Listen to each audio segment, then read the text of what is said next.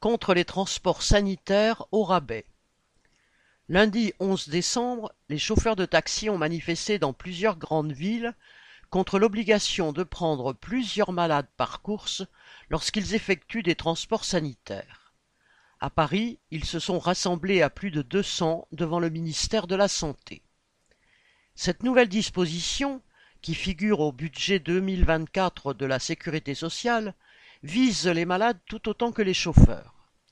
Citation Lorsqu'un patient refuse le transport partagé que lui propose une entreprise de transport sanitaire ou une entreprise de taxi conventionnée, ses frais de transport sont pris en charge après application au prix facturé d'un coefficient de minoration. Fin de citation, précise l'article 30 du budget. Sauf à payer, les malades n'auront donc pas le choix.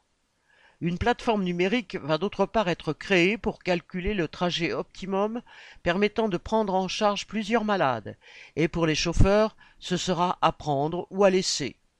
Leurs revenus vont s'en ressentir puisqu'ils perdraient 15% du prix du transport sanitaire pour le premier patient et 23% pour le second.